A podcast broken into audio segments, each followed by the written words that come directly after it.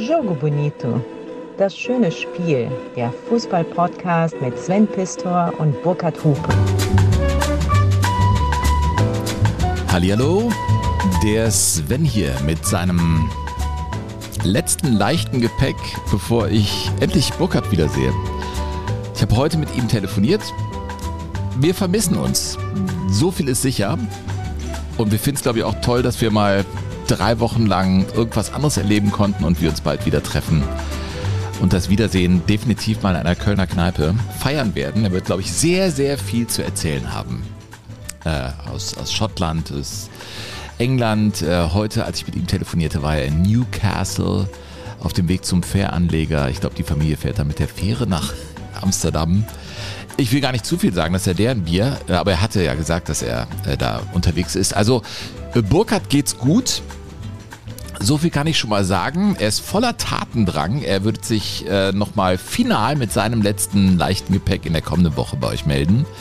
Ehe wir dann wieder gemeinsam ähm, eine Podcast-Folge aufzeichnen. Wir haben wirklich auch sehr viel für euch. Äh, Neuigkeiten, die, die dann präsentiert werden. Nur so viel, wir haben Großes vor im nächsten Jahr. Und ich glaube auch ziemlich sicher, dass ihr mal was sehr, sehr Cooles kaufen könnt. Wir kauen da auf einer ziemlich äh, sensationellen Idee. Ich, ihr wisst, ich bin von uns beiden derjenige, der immer untertreibt. Ja, ich finde die mindestens mal sensationell. Aber ich will da gar nicht zu viel verraten. Ähm, Burkhardt, ähm, ja, ging es also gut. Ging es gut und äh, er hat gesagt, du, die britischen Inseln, da haust du auch die Kohle raus, selbst wenn du sparen willst. Mit anderen Worten, liebe Leute, ich sag's direkt am Anfang, wie es ist. Der Sommer, äh, unsere Urlaubskasse ist leer und es ist auch Ebbe äh, im Club de Jugadores. Was ich irgendwie verstehen kann, natürlich. Und die, die uns etwas geben, da freuen wir uns natürlich nach wie vor. Ähm, aber es ist jetzt nochmal, bam, nochmal ein Fünftel weniger. Also wer sich bemüßigt fühlt, so im vorauseilenden Gehorsam auf eine sensationelle Saison schon mal jetzt sozusagen die Dauerkarte zu sichern in einem Logenplatz bei Jogo Bonito, weil ich glaube, das hört man dann nochmal anders, wenn man denkt, ja cool, also habe ich unterstützt. Ähm, dann gibt es die Gelegenheit natürlich, in die Shownotes packe ich als Vertriebsleiter von Jogo Bonito immer den Link und auch alle anderen Informationen. Unsere Live-Shows. Ähm, Restkarten gibt es noch für Ende November in Bochum, wenn mich nicht alles täuscht. Und wir sind beim Podcast Festival in Nürnberg. Äh, auch da kann man noch äh, Karten käuflich erwerben. Und wir haben Großes vor, auch in Sachen Auftritten rund um die Europameisterschaft. Aber diesen Vorhang werden wir gemeinsam äh, zur Seite schieben und euch das präsentieren. Aber das ist so gut wie wasserdicht. Wird sehr, sehr geil. Ähm, was habe ich heute für euch hier in meinem leichten Gepäck? Naja, ich habe zwei Geschichten, äh, die ich euch vorlesen möchte aus meinem Buch 50 Dinge, die man über den Fußballwesten wissen muss. Äh, warum ich die ausgewählt habe, äh, sie rahmen irgendwie die Karriere ein von Wolfgang Overath, zumindest mal indirekt, weil mit Wolfgang, ich wollte jetzt hier in den Sommerferien so ein bisschen kürzer treten, aber ich habe mich lange, lange, lange zur vorfinalen Abschlussbesprechung getroffen mit ihm, weil wir bringen ja ein Buch raus, gemeinsam im September. Alleine kannst du nicht gewinnen. Und ich habe mit ihm zusammengesessen und ich muss mich da immer wieder pitchen, mit wem ich da eigentlich zusammensitze, wenn ich so in seine Biografie reinschaue. Drei Weltmeisterschaften mitgespielt. Dritter ist er geworden, äh, Zweiter ist er geworden, 66, ja, mit diesem verlorenen Finale gegen England.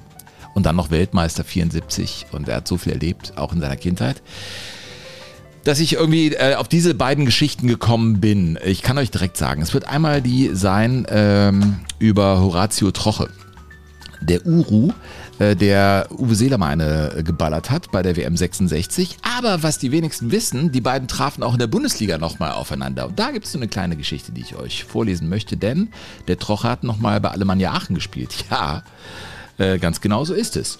Und am Ende von Wolfgang Overaths Karriere beim 1. FC Köln der sagt eigentlich für die Klasse, die wir hatten und auch für die Kohle haben wir viel zu wenig Titel geholt. Ja, aber irgendwie haben sie nie Konstanz reingebracht. Er hat gesagt, wir haben immer mitmischen können, auch bei, bei den Bayern und bei den Gladbachern, aber wir waren eben nicht konstant. Die, die war vom Rhein wahrscheinlich. Keine Ahnung. Jedenfalls, gen Ende seiner Karriere, wir haben lange übrigens darüber gesprochen. Na, er hat ja den WM-Titel nochmal geholt und äh, hat dann aufgehört Äh, 77, also in diesem Meisterjahr, in dem Double-Jahr war er nicht mehr dabei. Aber ein Mann, über den ich heute was lesen möchte, der ist so ein bisschen in Vergessenheit geraten und das sind ja schwindelerregende Summen, die da auf einmal im äh, arabischen Fußball bezahlt werden, genauer in Saudi-Arabien für Spieler, die im letzten Drittel ihrer Karriere sind. Äh, das sind ja Wahnsinnssummen. Und es liest sich fast lächerlich, dass äh, Roger van Gool der erste Millionenmann der Bundesliga war. Aber genau so war es. Er war Doublesieger beim ersten FC Köln. Er war kurz da, aber natürlich als erster, der dann irgendwie eine Million kostet, ist man natürlich ein Riesenthema. Und da wollte ich euch eine kleine Geschichte zu Roger van Gool mitgeben in meinem leichten Gepäck. Habe aber wirklich noch ein Anliegen zu Beginn. Äh, denn äh, Fußball hat wieder begonnen. Und äh, es war natürlich überragend, äh, was da in der zweiten Liga auf dem Platz passierte. Schalker werden jetzt sagen, ach du Scheiße, wir haben 3 zu 5 verloren gegen Hamburg, aber das war ja sagenhaft, was wir da erlebt haben. Aber ich möchte jetzt gar nicht unsere Marschroute verlassen hier bei Jogo Bonito und irgendwie aktuell werden und über Wohl und Wehe der zweiten Liga und Schalke 04 und so äh, reden. Was ich bestürzend fand, und ich hatte jetzt auch Ferien und habe mir gedacht, äh, Sven, was, was findest du eigentlich wichtig für die Gesellschaft und in was für eine Richtung gehen wir? Ich meine, ihr seht das ja auch mit den Sonntagsumfragen und so weiter. Ich fand äh, bestürzend den Angriff, rassistischen Angriff auf Cissé, den Schalker Verteidiger. Ein ganz junger Mann, dunkelhäutig, hatte nicht seinen glücklichsten Auftritt, aber ist ein Fußballer und der spielt und damit ist auch gut. Und mich hat das schon immer nicht interessiert, äh, wo jemand herkommt, was für Vorlieben er hat, solange bei Vorlieben alles im gesetzlichen Rahmen bleibt. Rassismus kotzt mich an. Das muss ich einfach mal hier so sagen. Ähm, und ich finde das Thema total wichtig und ich werde mit Burkhard darüber reden, dass wir das immer wieder auch auf die Agenda packen und nicht im Sinne von, ich prangere an und das ist äh, äh, schlimm, sondern ich will versuchen im nächsten Jahr auch mit Burkhard die eine oder andere Folge zu machen, wo wir vielleicht auch ja, tolle Menschen darstellen, die oder präsentieren hier in Jogo Bonito, die viel gegen Rassismus getan haben und für Verständigung. In dem Zusammenhang fällt mir äh, Jackie Robinson ein. Ich habe mir direkt sein Trikot bestellt, äh, die Nummer 42 bei den Brooklyn Dodgers hat er angefangen in den 40er Jahren. Er war der erste dunkelhäutige Spieler in der Major League Baseball, was damals, ja, natürlich könnt ihr euch vorstellen, Rassentrennung, in den, vor allem in den Südstaaten, in Amerika überhaupt, in dieser Zeit, äh, in so einen wertkonservativen Sport einzutauchen, äh, hat mich fasziniert, äh, dieser Jackie Robinson, so dass ich mir sofort äh, dessen Jersey kaufen musste. Und ich glaube ehrlich gesagt, dass ich, äh, ich werde im kommenden Jahr ja Auftritte machen mit meinem Programm Reinste Fußballerotik. Also Bühnenoutfit habe ich mich noch nie drum gekümmert, aber ich kann mir vorstellen, dass ich in dem Jersey von Jackie Robinson auftreten werde und am Ende auch erzählen werde, warum. Weil ich finde das Thema so wichtig. Also ich wiederhole es nochmal und sage es extra auch deswegen so, es kotzt mich an Rassismus. Und das äh, weiß ich, dass ich da im, im Namen von Burkhardt spreche, weil es mich eben hier emotional wirklich bewegt hat. Ähm, wollte ich das an dieser äh, Stelle einfach mal äh, loswerden. Das ist ein Faden, den wir aufgreifen werden. Denn in diesem wichtigen Wahljahr, ich merke, ich werde hier gerade, aber es, Leute, es ist ein Podcast, es bewegt mich gerade. Ähm, wie, wie, wie kommt man Rassisten bei? Wie, wie kann man die AfD verhindern? Sagen wir es doch, wie es ist. Oder ich sage es so, wie ich das jetzt denke. Äh, ich finde, man sollte auf einer super Grundlage ähm, diskutieren, wofür man ist. Und nicht immer nur die Frage stellen, wo, wogegen bin ich eigentlich? Wo, wo, bin ich, wo bin ich dagegen? Finde ich, je älter ich werde, desto trivialer und leichter finde ich es, da irgendwelche Punkte zu finden. Und ich finde es viel spannender, die Frage für sich zu beantworten. Und das ist ein schweres Ding. Wofür bin ich und wo können wir Gemeinsamkeiten entdecken? Vielleicht auch eine Aufgabe von Jogo Bonito und uns, wenn wir so in dieses Alter einbiegen, ab 50, ernsthaft äh, da vielleicht auch konstruktive Impulse zu geben. Ähm, ja, ich habe mich da zu diesem CC-Thema jetzt einmal klar positioniert hier.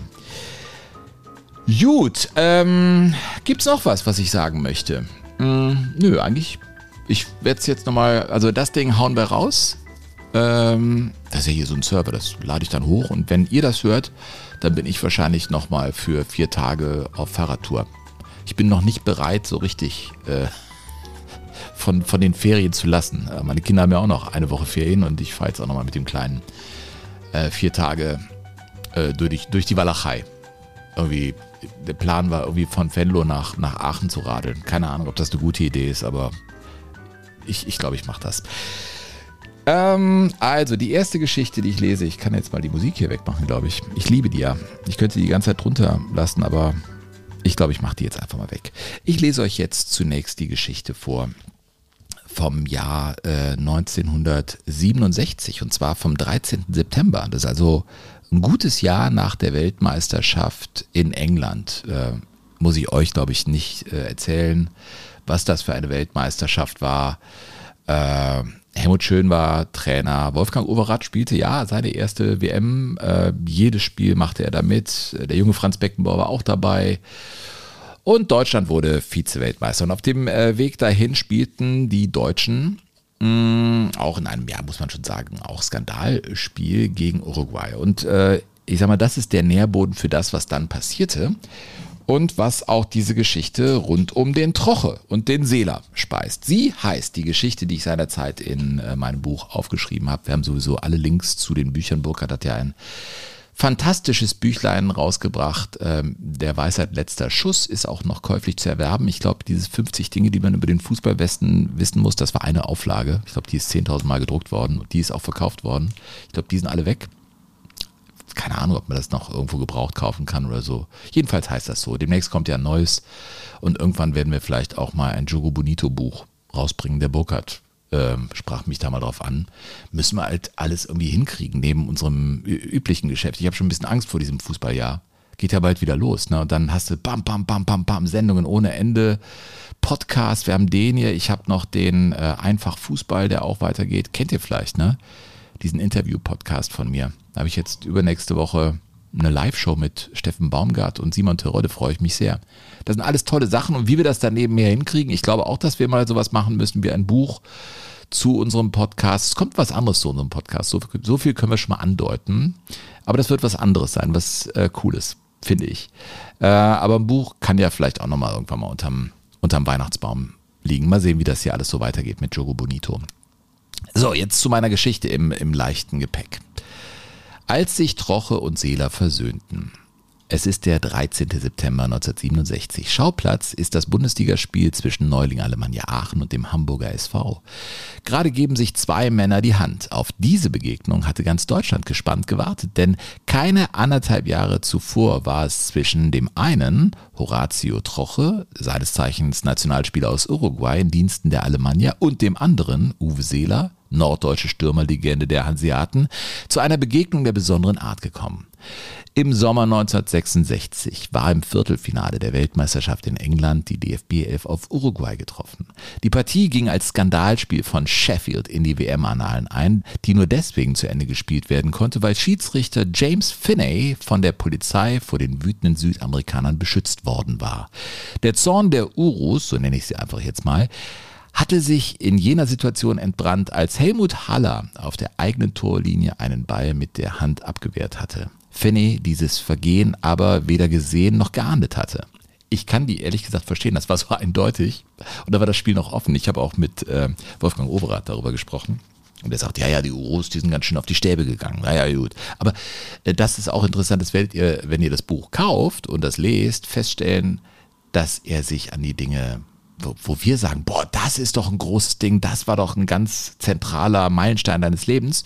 Das war für den gar nicht so wichtig, aber äh, zum Beispiel bei 74 erinnert er sich äh, als gläubiger Katholik, dass er sich noch in der Kabine äh, bekreuzigt hat und nicht auf dem Platz, was er im Nachhinein so ein bisschen bereut, weil er seinen Glauben eigentlich zeigen wollte, aber das da noch in der Kabine gemacht hat. Also es ist irgendwie interessant, was solche Menschen für Erinnerungen an, an ihre eigene Karriere haben. Ne?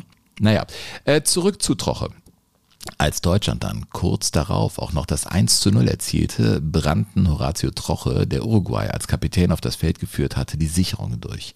Zunächst bekam Lothar Emmerichs Magengrube Troches Knie auf schmerzhafte Art und Weise zu spüren, was für den Übeltäter den Platzverweis zur Folge hatte. Damit nicht genug. Auf dem Weg in die Kabine verpasste Troche dem ahnungslos dastehenden Seeler eine saftige Ohrfeige.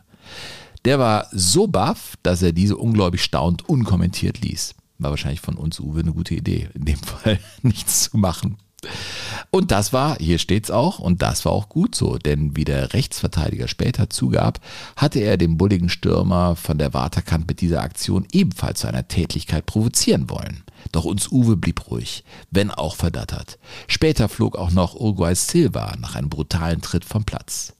Die verbliebenen neun Uruguayer hatten gegen die Übermacht der deutschen Spieler überhaupt keine Chance mehr. Deutschland gewann mit 4 zu 0 und zog in das WM-Halbfinale ein, um dann wiederum etwas später im Finale gegen England, ach ja, lassen wir das.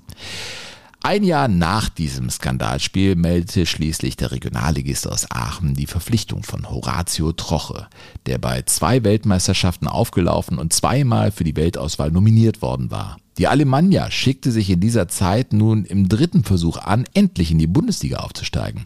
Dieser Triumph war vor der folgenden Aufstiegsrunde nicht abzusehen und so wusste auch Troche nicht, ob er im kommenden Jahr in der Belletage oder in der Zweitklassigkeit spielen würde.